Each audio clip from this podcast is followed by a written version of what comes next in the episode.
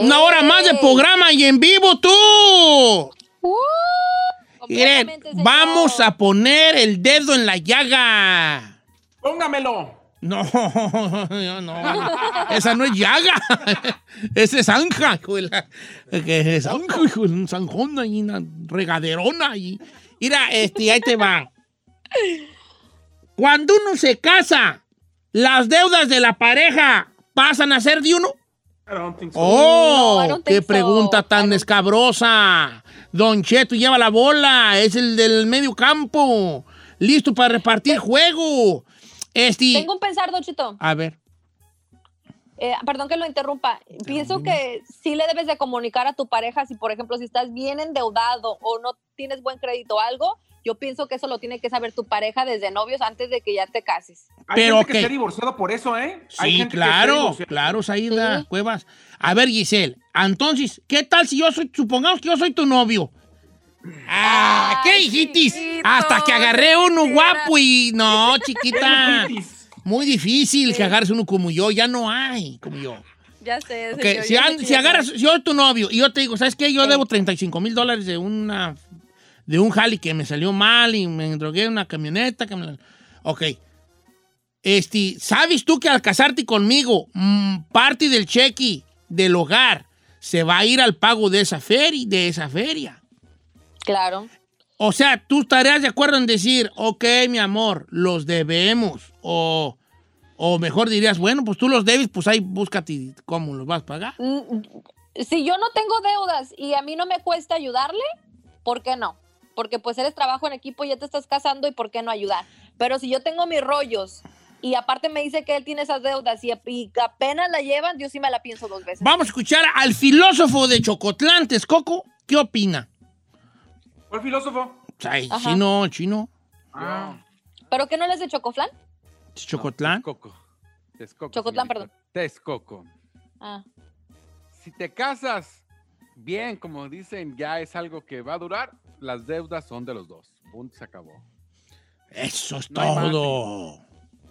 o sea, Es como si cuando sabes- dices, ay, si quieres a la vaca con todo y becerritos. Es lo mismo aquí. Si quieres a la vaca con tu deuda. Ajá, ¿Edad? Con todo y deuda. Bien.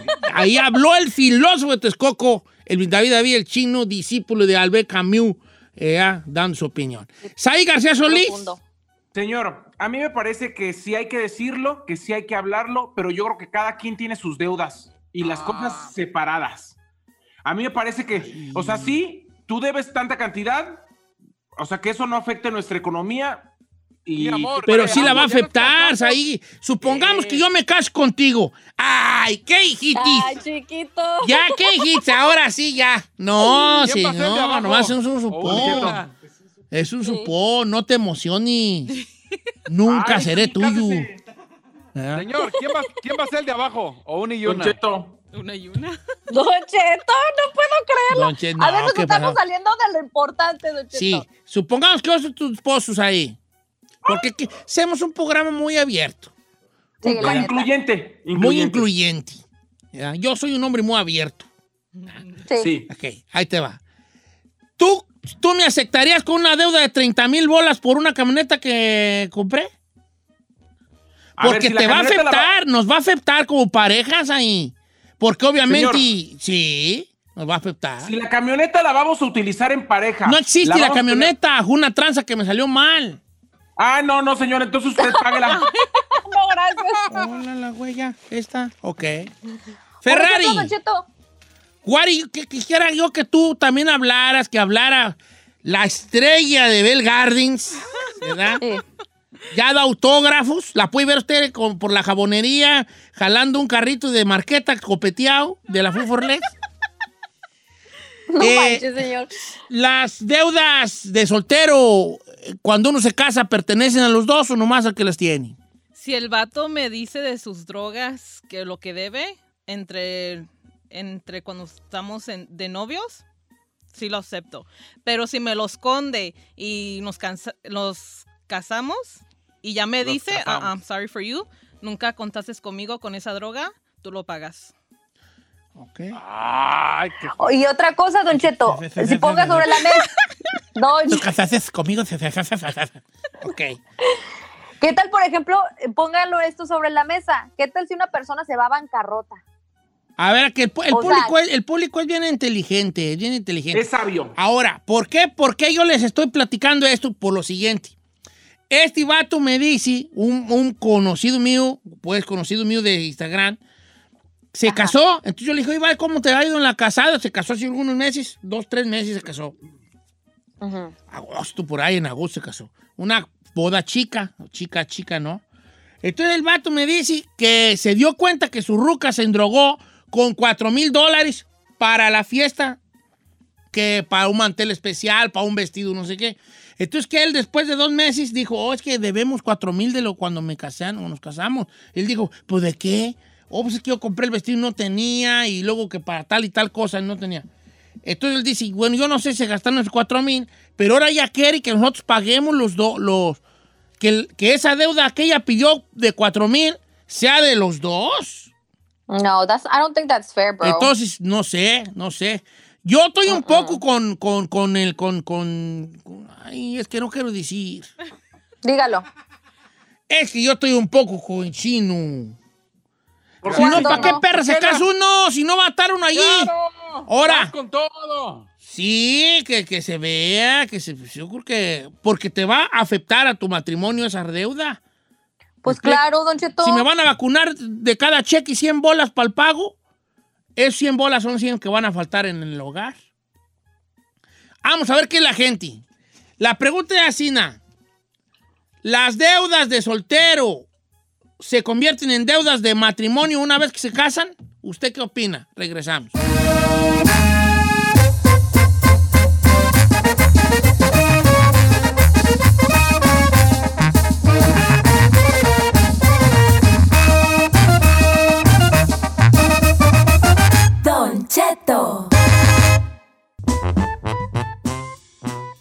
Señores, las líneas están abiertas. Les open de phone o me brinco por el WhatsApp.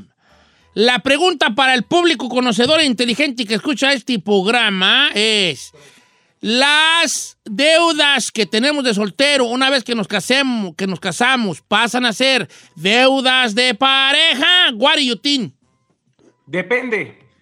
Ah, Ya le cambiatis, ya le cambiatis por ahí. No, yo desde hace rato le dije que depende. A ver, dame un ejemplo. Le voy a dar un ejemplo, como se lo, como se lo acaba de decir. Si hay comunicación previa y si la, la deuda o lo endeudado va a venir a disfrutarlo la pareja, está bien, lo pagamos entre los dos. No, Si, por- ese, si ese aparato, esa deuda, ese carro, ese electrodoméstico, ese lo que se deba, no va a venir a formar parte de la pareja, que lo pague él solo. Ahí, ya, espérate. Deja tomar mi vitamina. Entonces yo no cambié, yo no cambié mi versión. Estoy diciendo exactamente lo mismo que dije hace rato. Depende del sapo, la pedrada. Es que tú estás pensando en un beneficio inmediato. ¿Tú para qué, güey, te casas? No, señor. Si yo no. Si, yo no voy a disfrutar no de lo que él se endrogó.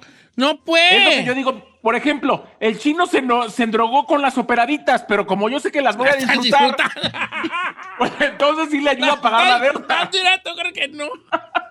Ok. No me causa risa. No, sí, a la, a la raza sí, y eso es lo importante. Vamos a ver qué dice la gente. Ok, hasta la chica Ferrero opinó. Yo sí digo que se deshace más Ok, vamos con. Voy con Paco y luego con Leticia. La número uno, la cinco. ¡Paco! Don Chento, ¿Qué pasó, Val? Estamos esperándote aquí, hasta estamos diciendo. ¿Y este Paco no va a venir, pues, no va a hablar o qué? Este, ¿qué opinas tú? la, eh, eh, la deuda que tiene el cónyuge puede ser de la pareja cuando se casa, y si no pregunten a Chalo aquí en California.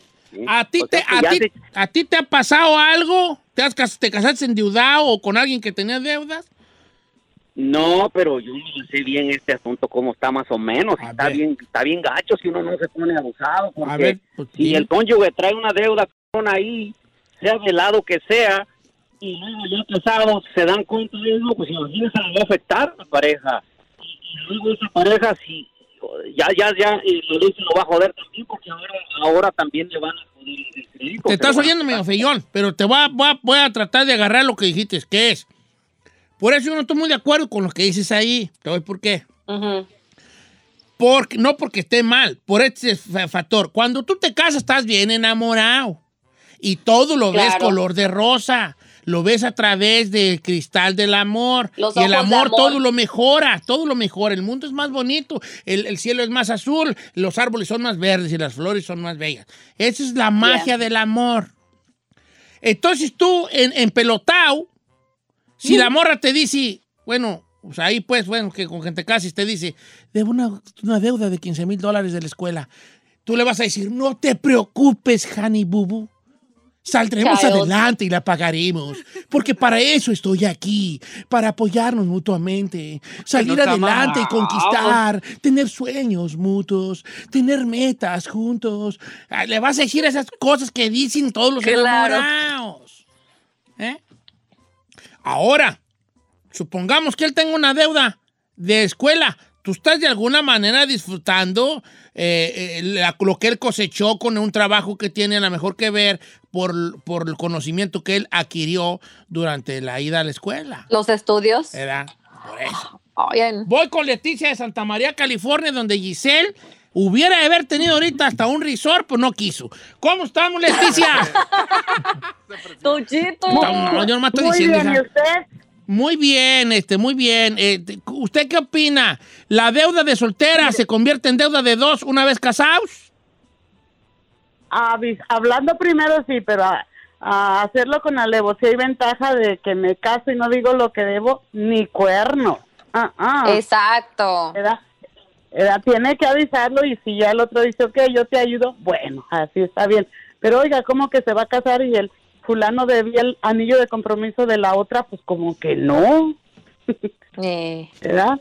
Mira, yo sí estoy de acuerdo contigo, nomás que yo quisiera preguntar, ¿cuál es la diferencia que hace, como dicen los gabachos, what difference does it make, que te diga que debe dinero? Nomás es, un, es una forma de Yo decir, tengo. quiero que sepas un- más de mi vida.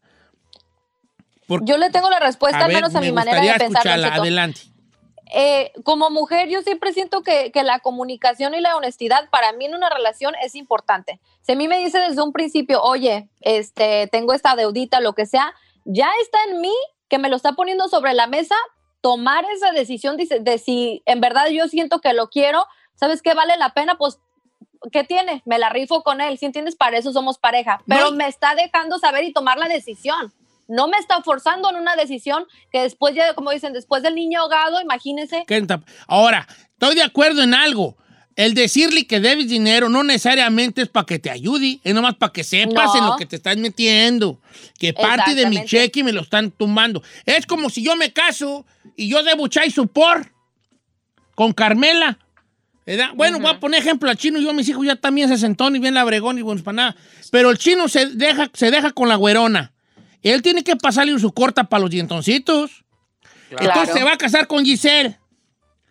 Tú ya vas a ¿Yo qué voy saber a- que parte del cheque del chino le van a dar un allá. mordidón, güey, por los dos dientoncitos. Y tú ya sabes que le van a dar un mordidón. Que si el chino gana 600 a la semana Ajá. o gana 1500 a la quincena, 1300 a la quincena, le van a dar un perro mordidón de 500, 600 bolas y ya va a andar llegando a tu casa con 900 lucas. Tú, estás de- Exacto. tú ya sabes que le van a dar ese perro pero, mordidón. eh, pero hay, exactamente, cuando tú ya estás enterada y después no la puedes hacer de rollo porque ya te puede decir tu pareja, hey, yo fui honesto contigo y te dije, tú, tú, tú accediste a eso, pero si te agarran de bajada y de sorpresa ya que estás en esa relación ya de matrimonio, no está chido. Vamos con Estefanía, línea número 4. Otra de Santa María. Mira, de Santa María, que nos están llami, llami, ando bien gustosos. Y, y pura ¿Será? morra. Y pura ¿Te da mujer. un mensaje? ¿Cómo estamos. Estefanía? Te amo, Estefanía, te amo, Estefanía.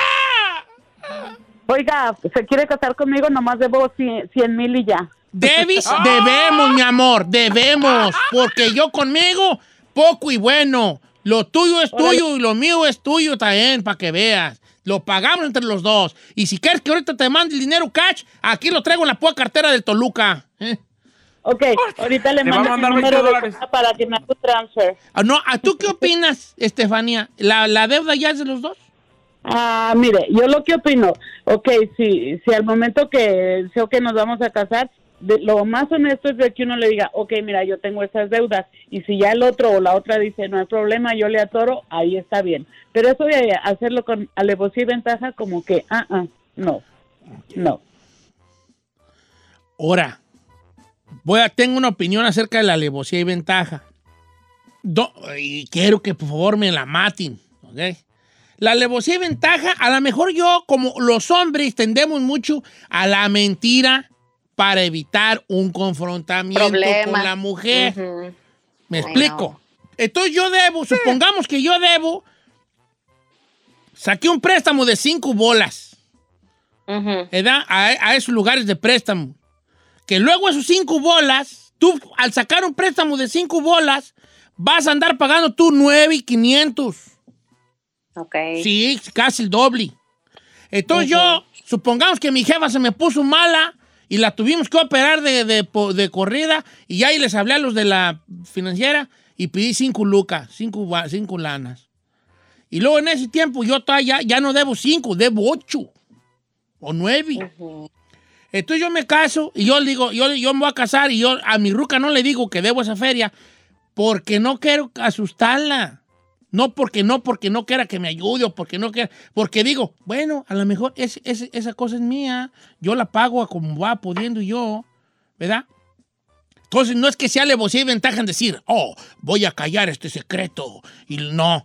Pero, pero una vez que ya vivamos en, en compañía, en junta, ella se va a dar cuenta de que cuando yo le diga, oh, es que, es que ir a esta feria, pues tengo que dar un pago porque yo debo una feria, debo una feria a la financiera. ¿Cómo? Sí, es que yo cuando, cuando operé a mi jefa, saqué una feria ay, y ahorita les debo ocho bolas. O sea, tú ya vas a empezar a... a- a- a- a- porque me hubieras dicho, y, pues sí te hubiera dicho, pero, pero no, no creí necesario decirte, porque esa es mi, mi droga y yo este, la tengo que sacar, salir al toro. Pero como tú ya eres parte de la familia, tú ya eres la esposa, vas a decir, pero ya le estás mordiendo aquí a la casa, compa. Esa feria, esos 100 bolas o 150 que tienes que dar semanales para cerrar tu deuda con la financiera, ya son 150 que no están entrando aquí al hogar. Exacto. Entonces ahí donde la puerca de pig is gonna get de rabo cruque. De La pig is gonna get de rabo cruque. The tail. De tail. De pig is Ey. gonna get de tail cruque. Ahí donde la puerca Ey. terció el rabo. Porque tú ya de borra vas a decir, me hubieras dicho, de haber sabido, de haber sabido qué, Exacto. baby. Si tú me hubieras dicho que me ayudabas porque andas bien enamoradota de este mono. Este mono. Eh, si estaba bien enamorada, me hubieras dicho, yo te ayudo. ¿Eh? Y yo de menso también te hubiera dicho para que me hubieras dado mil bolas allí. Ahí te va porque una- Ay, un, buena- mire. un buen guato. Qué a gusto. A ver, vamos a, a- la, la, la línea están llenas. Yo por más que quisiera que aquí se acabara esto, las líneas están llenas y me da agüita y dejar a la gente ahí. Regresamos. Regresamos.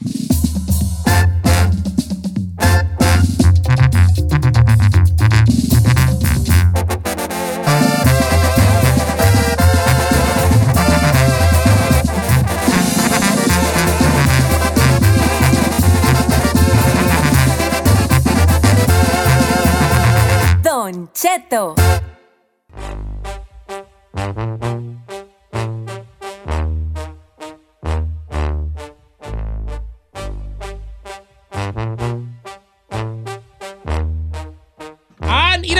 Gente está emprendida con esto, señores. Estamos hablando de lo siguiente. Ah, cuando tú te casas, ¿tus deudas pasan a ser de la pareja o nomás tuyas, tuyas, tuyas, tuyas, tuyas, tuyas, tuyas, tuyas, tuyas, tuyas, tuyas, tuyas?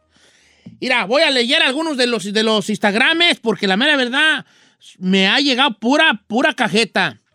Eh, dice, Don Cheto, yo tuve unos errores en mi juventud, algunos, algunos DUIs y otras cosas. Entonces empecé a pedir yo dinero prestado para pagar esas cosas. Fianzas, DUIs, tickets y todo. Cuando yo me casé, no le miento, tenía una droga de 23 mil dólares. Entonces yo sí le dije a mi pareja, Ira, yo debo una feria, ¿verdad? Y ella me dijo, está bien, y pa- qué bueno que me dices para saber cómo apoyarnos. Y me manda la foto de su familia. ¿Ya ve? Chula. Ay, ay, ay, mira la familia allí. Su familia. Es que, Don Cheto, creo que sí entiendo ese lado de que dicen que los hombres a lo mejor tratan de evitar conflictos, pero creo que va a haber un conflicto más grande si tú le escondes esa parte a una mujer que, a- que a- o sea, te seas sincero con ella. Mira, ahí voy yo a leer otro. Mi novia, mi, mi novia eh, Eliana, dice, ah, me mandó un mensaje, pero dice, dice, Don Cheto, cuando yo me casé, mi novio nunca me dijo que debía 20 mil dólares al IRS. Cuando ya estábamos matrimoniados, me empecé a dar cuenta que él debía ese dinero. Y yo sí le dije, si me hubieras dicho que debías eso, no me hubiera casado contigo. ¿Ya ve? Porque ese dinero Ay, ya era, amor. como les dije yo, ya era dinero para la casa. Exacto. Pero por otro lado, tengo otra, una muy buena de, de nuestra amiga Yolanda, Yola, Yola RC, que siempre está al pie del cañón. Dice, Ujú. Don Cheto, cuando se quiere una persona que va a ser parte de tu vida, las deudas tuyas pasan a ser de los dos. Las deudas de él pasan a ser también tuyas. Por algo son pareja, para estar parejos. Aparte yo, le daría tranquilidad a mi esposo y estabilidad económica y emocional. O sea que co- co- como que ella le diría, ok, pues vamos a ver cómo arreglamos esto. Nuestra amiga Liz Castro dice lo siguiente. Yo y mi novio, que ahora es mi esposo, antes de juntarnos, él tenía una deuda, Don Cheto, con el IRS y me dijo, yo debo este dinero al IRS. Y yo le dije, págalo y después nos juntamos. Ah, que a todo dar. No, no, no, no, no. Yo creo que no es justo. Deudas son deudas de los dos. Pero ¿qué tal si, póngalo al revés, el vato tuviera un restaurante, tuviera dinero? Ajá, y ahí sí la morra va a disfrutar, ¿va? No, tampoco debería. No. No, yo, eh, mira, to- todo este de, de ser 50-50, la verdad. O sea, sé, sé, sé sincero y con eso resuelves las cosas. Si tú en el momento que empieces a esconder algo, te va a explotar eso en la cara eventualmente. Dice, aquí está mi amiga Karina, también ella, ay, cómo la quiero. Dice, Don Cheto, yo le ayudaría a pagar la deuda más rápido. ¿Cómo? Dándole dinero del mío o sabiendo administrar como mujer el dinero para que salgamos de ese atolladero lo más pronto. Ay, vale, ¿por qué no me tocó una mía así nada? Está Carmen, No no, manches, ya yo no veo a Carmen diciéndome, "Eh, lo pagaremos entre los dos, gordo. No, no, yo no la Somos veo un así, ¿vale? Yo no la veo, esa, esa Carmen. Yo la net- neta no la veo así, na. ¿Tú qué opinas? Oh my God. ¿Tú qué opinas? ¿Tú la que estás bien la que le, vas a, le vas a decir a tu vato que, que, que debes, que debes. Sí, baby, debo tanto. Le debo tanto a don Roberto, tanto a Calzado Andrea, tanto a... A Victoria, sí. A la victoria. Ay, tú no traes- paredes. Mira, chicas, Ferrari, tú traes puro illusion, hija. Tú traes puro illusion. ¿Para qué dices que Victoria Secret? Puro illusion de los grandotes, traes. ¡No, Puro illusion de que paren los del santo, así grandote, santo, santo. Así le digo yo a Carmela sa- cuando sale con los illusion, santos, santos, y me dice, tu bomba madre. Y yo, ok, pues ya no decir nada. Ya, santo. El otro dijo, Carmela, ¿me veo gorda? Le dije, no, mi amor, no estoy, no estoy gorda. No, no estás gorda. A ver, mírame de este lado. Dije, ah, vamos a dar toda la vuelta. ¡Ay! ¡Ay, Don Cheto! Vamos a dar toda la vueltota. No seas así. Ok, ya, volvamos al tema. Voy a, ahora verás, deja agarrar una, una, una, una buenona, así dice. Vamos con José Ángel, que debía 50 mil bolas. ¡Ay! ¡Ay! Se me está chocando la cara. No. A ver, oye, José, ¿tú debías 50 mil bolas, hijo? Pues, ¿de qué, güey? Simón, ¿De qué?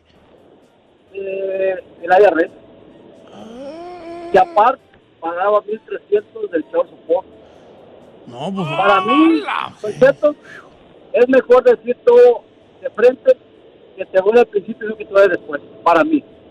Porque incluso ella hasta refinanció sus apartamentos para poder pagar la deuda. Te, te hizo el paro y cutín, pues, e- ella tiró paro. Es que cuando hay amor, yo pienso que se, se acepta todo. No, aparte es que tenía departamentos, hijo, no tenía una carnal ahí, caen como departamentos, ¿sabes? Pues.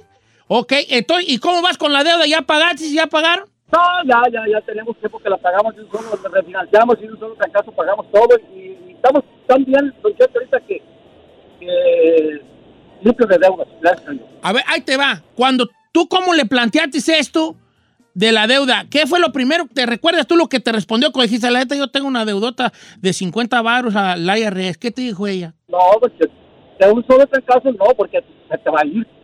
Tienes que, que enamorarla, o- obviamente, y después decirle tu, lo, lo que, lo, que tienes. Pero también se dio cuenta que tienen las tierras en México. Porque se van a dar cuenta eventualmente y las parejas nos vamos a dar cuenta lo que deben, lo, lo- lo- lo que, lo que están debiendo. Oh, yo sí Por me eso casé con una deuda grande y con Carmela me casé con una deuda bien grande y yo, vale. ¿De cuánto, Don Cheto? Te lleva dos guajolotes y una chiva, Ay. que fue lo que matamos cuando nos casamos. Dos guajolotes y una chiva. Y pues sí me endrogué, sí me endrogué, vale. Porque nos hemos ¿Cómo casado. cuánto? Pero la señorita quería boda grande. Le dije, ¿quieres boda grande? Te hago una boda grande. Dos guajolotes, una chiva, tres gallinas, una, una cazuelota de sopa de arroz, una cazuelota de moli. Contratamos, Eh. pedimos en prestó el tocadiscus. No, me fue boda en grande. Fue la boda del año ahí en el rancho.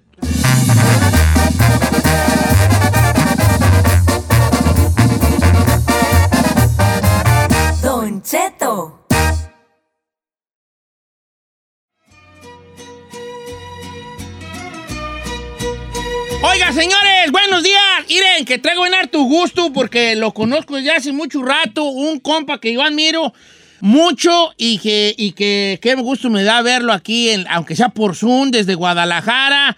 El orgullo se can en la casa. ¡Uh, uh! ¿Cómo anda mi perrote? Bien, bien, carnal. Contento de saludarte, aunque sea por aquí. Ya extraño machina, mi clica de Los Ángeles. Sí, fíjate que por un tiempo anduviste acá ah, mucho rato, ¿verdad? En Los Ángeles. Sí, de, de hecho, radicando estuve como unos 6, 7 meses ahí. Está chido Los Ángeles, ¿no? Está, está bonito, está, Ma- sí, está chido. Machín, para mi cotorreo, para mi cultura, machín. Los Ángeles es donde... Y de todos los lugares a los que has ido, has visitado, ¿cuál ha sido donde dices, aquí me vengo a vivir? Guadalajara. A Guadalajara, sí.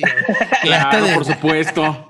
Que ya, este, ya esa, esa historia de, de- del muchachillo que quería rapear, que andaba allí choleando, eh, este, ya se hizo una realidad. Entonces, como dice, como dice la película del hombre araña, con, con este, bien, hay grandes responsabilidades que traen el, el- el- esto de, pu- pues vamos a ponerlo así en términos así normales, la fama y, el hacer música y que tengas ya un oficio que es la rapeada, que empezó como un juego si, si lo quieres, pero ya también viene ya otros, otras cosas que se juegan, ¿eh? Secan? Sí, brother, como lo dices, a veces muchas personas me tildan de que uno de los mayores exponentes, de los referentes de México y, y más que yo pararme las nalgas, como dicen, eh, me suena una gran responsabilidad, brother. Saber um, el peso, la responsabilidad que nosotros tenemos cuando tomamos un micrófono. Creo que eso lo demuestro con mi trabajo. Trato de hacerlo cada vez más profesional, cada vez más para, apto para todo el público pero sí, hoy consciente que es mi profesión y que tengo que ser responsable. ¿En qué momento, este, Secan, empiezas a ver que, ah, esta madre va bien, tú como que, como que ya ah, debe haber un punto donde dijiste, esta madre ya va bien, o sea, ya no nomás es la bandita que se te juntaba alrededor ahí en las canchas, eh, que te escuchaba ah, rapear de ahí, de la, la- echar carrilla, porque Guadalajara son muy carrilludos, echar carrilla Sí. entre ellos rimando de que "Ah, el gordo. Cuando ya empezaste a ver que esto iba en serio, ¿cu- qué- ¿cuál puedes tú localizar ese punto donde dijiste, ah, esta madre va en serio ya, eh? Sí, brother, porque yo ya tenía, yo hago música desde el 2003, Sí, sí, cuando la época de, de los cassettes y esta vaina. Eh, mucho de esos años, de hasta el 2008, 2009, 2010, yo seguía haciendo música, yo tenía tres o cuatro empleos para poder pagar un estudio de música y grabar una canción. No el manches. primer, el, el- sí, el primer evento que, que me pagaron a mí fueron mil pesos, son como que 50 dólares. Sí, sí, más o Y- menos. Sí, más o menos 50 dólares.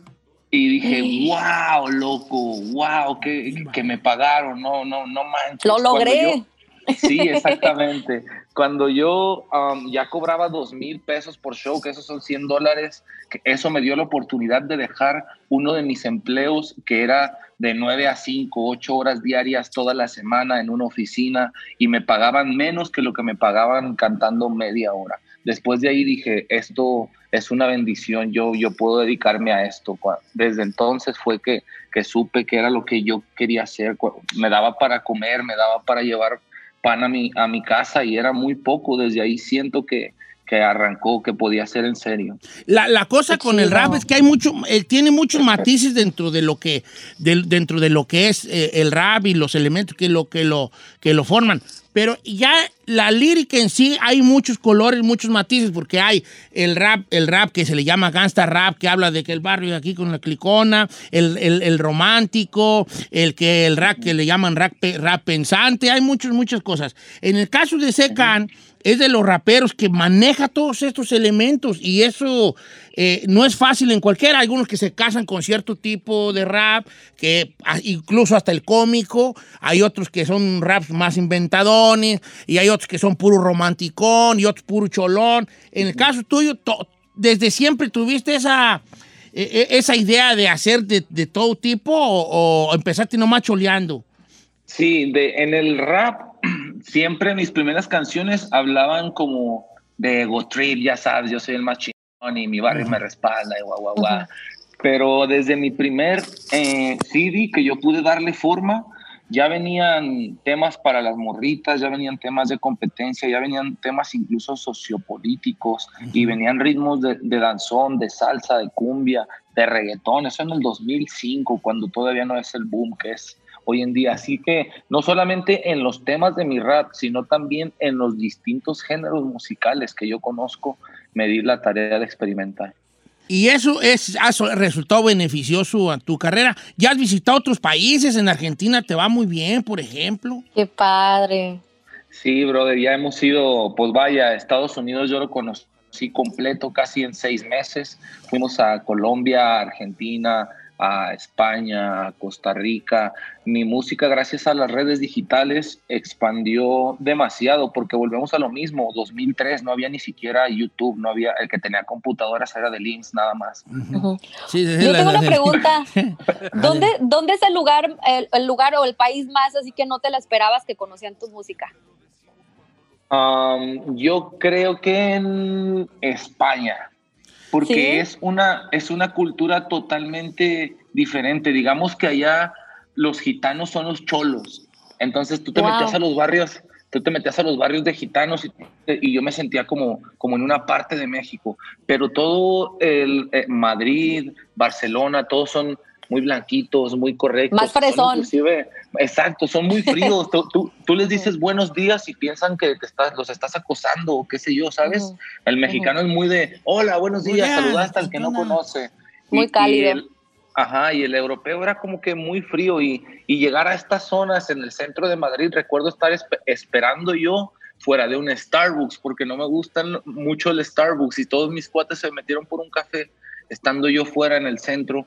En 20 minutos se me juntaron, no sé, 15 personas, y 15 personas son en Madrid, para mí es, es una multitud. Una de uno, yo multitud, no sabía claro. que tenía eh, ese, ese, con- ese conocimiento de mi música por allá. No, pues Qué como dices tú en una de las rimas, el, el Seca ahorita está sonando hasta en Japón. También se habla de que llegaste a tener hits este, allá en, en Japón, porque también hay una cultura chola en Japón medio rarona, pero la cultura Sí. Rolo Rolo Rider y tumbada, allá, allá rifa. Sí, yo, yo cada que saco mis discos, hay un, un promotor allá que ah, fijo, antes de salir, antes de escucharlo, él me compra mil copias físicas. Él es de Japón, él se encarga de hacer eventos, él ha llevado a Aku y al Diablo, y sí, tiene razón, ellos se, se pintan, se tatúan a la Virgen María, a la Virgen de Guadalupe, tienen los riders, se broncean, quedan como naranjados, pero, pero ellos quieren Ser sentirse más- lo más mexicano que se pueda. Qué- qué bueno. Oye, este, también España es un país con, con, una, con un tipo de rap, este, que se maneja otro tipo de rap. No, no conozco tanto rap, por ejemplo, gangsta rap, no, no son mucho de hacer ese, ese rap, ese tipo de rap allá, y tampoco de vestirse como, como tú te vistes o te vestías, o de andar más tumbadón. Este, ¿Sentías tú alguna presión de decir, ah, pues ando aquí en un lugar que es la meca del rap en español? En España y yo vengo aquí con esto, con una cosa totalmente diferente. Había algo así como, no miedo, pero como decir ahí, no van a pelar aquí estos vatos, no van a fumar nada. Sentía, sentía yo sí un nivel de competencia, porque como lo dices, eh, vaya, brother, siento mal hasta decirlo yo como mexicano, pero eh, la, la, la población europea tiene un promedio, no sé, de ah, una ronda de 100, 150 libros que se lee cada persona por año. Eso No hace que tengan un rap tan filosófico, un lenguaje tan intelectual, que para ellos rapear es de verdad rapear, decir cosas con contenido, que las barras tengan contenido. Y yo llegar, como tú dices, con el contenido más de barrio, más de la calle, digamos, más sin educación, la verdad, esas eran las palabras. Pero también creo que cuando, cuando haces, yo tengo un tema, por ejemplo, que se llama Somos de Barrio. Hablo de esta clase que le llaman gente del barrio. Y cuando haces esos temas, es imposible que la gente que, que creció bajo esas circunstancias no se identifique. Y en España, en Europa, en cualquier parte del mundo existen eh, los barrios de bajos recursos, la gente obrera, la gente que- Claro. que, que vive el al día. Y eso me ayuda a que mucha parte de mi público sea de diferentes zonas del mundo, exactamente. ¿Cómo, cómo, ¿Cómo manejas este jali que pasa en todos, los, en todos los sectores? Que vienes de un barrio, ¿verdad? Vienes de tu barrio y empiezas allí, la raza te ve como el que, el que rapea. Luego ya empiezas a cobrar mil pesos, luego ya dos mil, luego tres mil, luego cinco, y luego ya sales de Guadalajara y te vas a Aguascalientes, luego vas a Morelia, y luego ya te quieren en tal lugar. Empieza a crecer todo. Y de repente das el guamazo, sa- sale en el 2012 eh, este disco que también es de los que te, te marca. Voy por el sueño de muchos, que tiene, cada rola es un guamazo. Están muy bien escogidas porque todas están en un buen nivel. Entonces ahí empieza a desprenderse otro seca, donde ya te empiezas a juntar con raza que le haya a este jali de cómo se maneja un artista. Siempre pasa que ya mucha raza de tu barrio como que, ah, es que ya te hiciste mainstream, ya no quieres hablar. Entonces empiezan con que ya ni vienes para acá, porque pues ya sales del barrio y le compras otro, otro subió. chanti a tu jefa, o te vas para vivir otro chanti más bonito. Y, y entonces empieza como que la misma, eh, eh, la misma raza como a ya no creerte. La primero, somos bien raros como humanos. Primero le aplaudimos al que viene de abajo y después nosotros mismos nos da por decir, ya no es de nosotros porque ya no vive aquí. ¿No? ¿Sabes, ¿Sabes qué me ayudó bastante? Lo he escuchado decir, brother. Antes era, el, eh, no, acá no contesta, ha de estar ocupado. Y ahora es, no, acá no contesta, se para su porque ya es famoso. Pero creo que me ha ayudado, me ha ayudado bastante que la mayoría de mi equipo de trabajo, brother, eh, son gente de mi barrio. El compita que ahora es mi fotógrafo, en su vida había tomado una cámara, lo ayudamos a que tomara cursos, le compramos una cámara. Qué Mi equipo, padre. mi, mi equipo de seguridad son gente de mi barrio, los, los dos, um, que son mis jefes de seguridad, los dos salieron de la prisión no hace mucho y los incluí a mi equipo de trabajo. Um, mi, mi promotor es de mi barrio. Creo que toda esa gente ha visto el crecimiento y otra de las cosas es que amo los frijoles de mi mamá, brother. Yo todo el día tengo que estar en el barrio y, tú, y, y ustedes lo saben. Yo a la mamá le compré una casa en otro lugar, una más grande, más bonita y, y no le gustó. Ella se regresó a su barrio con la doñita de la Oh. tienda a echar, a echar chisme con la vecina. Claro. Entonces, es, eso me ayuda mucho a estar ahí. Me quieren mucho en mi barrio y te digo que en mi barrio es el único lugar donde me siento José Luis, donde no soy secán, donde yo llego y, y me echan carrillas. Esa pinche gorra se te ve bien ahí, sí, sí, sí.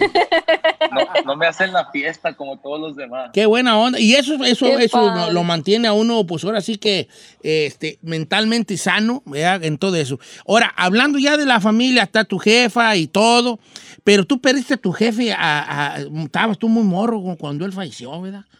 Yo tenía 12 años cuando mi jefe falleció. Me tocó básicamente ser el hombre de la casa después de los 12 años. Nadie en mi casa habíamos trabajado. Siempre mi papá se hacía cargo de todo, ni siquiera mi mamá.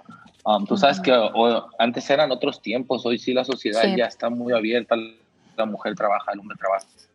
Y antes, no, mi papá se sacaba el pellejo por todos. Cuando se muere mi papá, um, mi mamá era muy joven. Me tuvo cuando, cuando tenía 15 años. Wow. Entonces, cuando muere mi papá, mi mamá era una mujer joven que en su vida había trabajado con cinco hijos. Yo era el mayor de sus hijos, entonces me tocó es el ponerme a chambear desde bien morro, desde la, dejé la secundaria por, por ponerme a trabajar. y después, gracias a Dios, llegó la música, brother. Es una bendición. Oye, y esta canción que, que te sales eh, dentro de tu dentro de tu de- dentro del mundo secan que, que, que hay muchas eh, variantes, colores y sabores, porque ya le has cantado, le has entrado a la salsa y hasta el bolero y, y a la banda y, y toda la cosa. Pero ahora viene un tema de mariachi que se llama Allá en el cielo, que es dedicado a tu jefe. Entonces, es, eh, si no, no necesariamente es cantado, cantado de ¡Oh! pero hay una, una cosa más platicada ahí en, en esta, en este tema. ¿Qué te anima a hacerlo con mariachi, aparte de ser de Jalisco, pues? Porque le pudiste poner un, tema a tu jefe de Ándale. rap sentido, pero lo escogiste con mariachi por algo en especial, me imagino. Sí, ya, ya de hecho tengo un tema para él en rap, pero hay una faceta mía que, que no mucha gente conoce también de compositor, también soy autor de temas para, para cantantes de otros géneros, para cantantes de música regional, de bachata, de merengue, de salsa. Um, y a veces solo me pongo a escribir sobre el ritmo que tenga en el estudio y que me nazca la musa. En esa ocasión, cuando comencé a escribir esa canción, estaba consciente que era una canción de mariachi, eh, estaba consciente que era una canción dedicada para mi padre, pero no, no, no, no sabía yo hasta ese momento que yo la iba a interpretar. Hasta que la termino de producir, llamo a los mariachis, escucho mi maqueta final y yo creo que al hecho de sentirla tan personal, brother, es un tema que cuando lo escuché, imposible que se me salieran un par de lágrimas, dije, esto lo tengo que Oh. cantar yo, esto es algo que, que yo se lo tengo que decir. Entonces salió así como, como se escucha. Mi primer canción en colocarse en el top ranking mundial número 11 estuve al lado de Cardi B, de Offset y de esta gente con, con un mariachi, ni siquiera con un Wow. rap. Entonces creo que el homenaje que quise hacerle salió a la perfección. Pues qué toda madre. Y Está qué tío que increíble. estés aquí pues para para platicar un poquillo y presentarla de bien a bien. Se llama Allá en el cielo, que ya, la- ya, está en todas, ya está en las plataformas, ¿verdad? Fíjate que fue como nosotros pasamos de decir, ya está el disco a la venta, a ya está en todas las plataformas, fíjate. Don Cheto, y también rolas con Grupo Firme, que está súper, súper chida esa rola, me encantó, ¿eh? La de Se te acabó la suerte. No, están bien chidas, hay con Pe- Firme, con Calibre, con Alfredo Olivas. No, pues el, el Can es todo un, un- un- un, este... Es un, es un vato que tiene el lápiz muy suelto, ¿verdad? Muy lápiz suelto y de verdad que échese un clavado a su obra, que ahí está en todas las plataformas, échese un clavado. Y esta canción se llama Allá en el cielo. Les vamos a dejar que la escuchen de bien a bien. Secan, sabes que te admiro mucho desde hace muchos años que nos conocimos en la Ciudad de. México. Resulta que él andaba allí en un- en- y yo lo saludé, le dije, oye, vale, esto y esto. Y entonces platicamos y acabamos cenando, Y que ni le hago caso. que ni me hace y caso. Y luego ya después me ¿te dijo, ¿a acuerdas? poco eres Simón? Entonces acabamos cenando en, en, en el Sambors de Reforma. ¿Edad que acabamos cenando ahí en Sambors de Reforma? En la primera vez que nos conocimos. Mi carnal Cheto. Eh, no me vale. tengo una te- te- rola ya, tengo una rola con Don Cheto. Sí, ya tengo, ya tengo una ahí, rola allí y vamos a hacer otra. Sí, él ni me hallo. Y vamos a hacer otra, ¿no?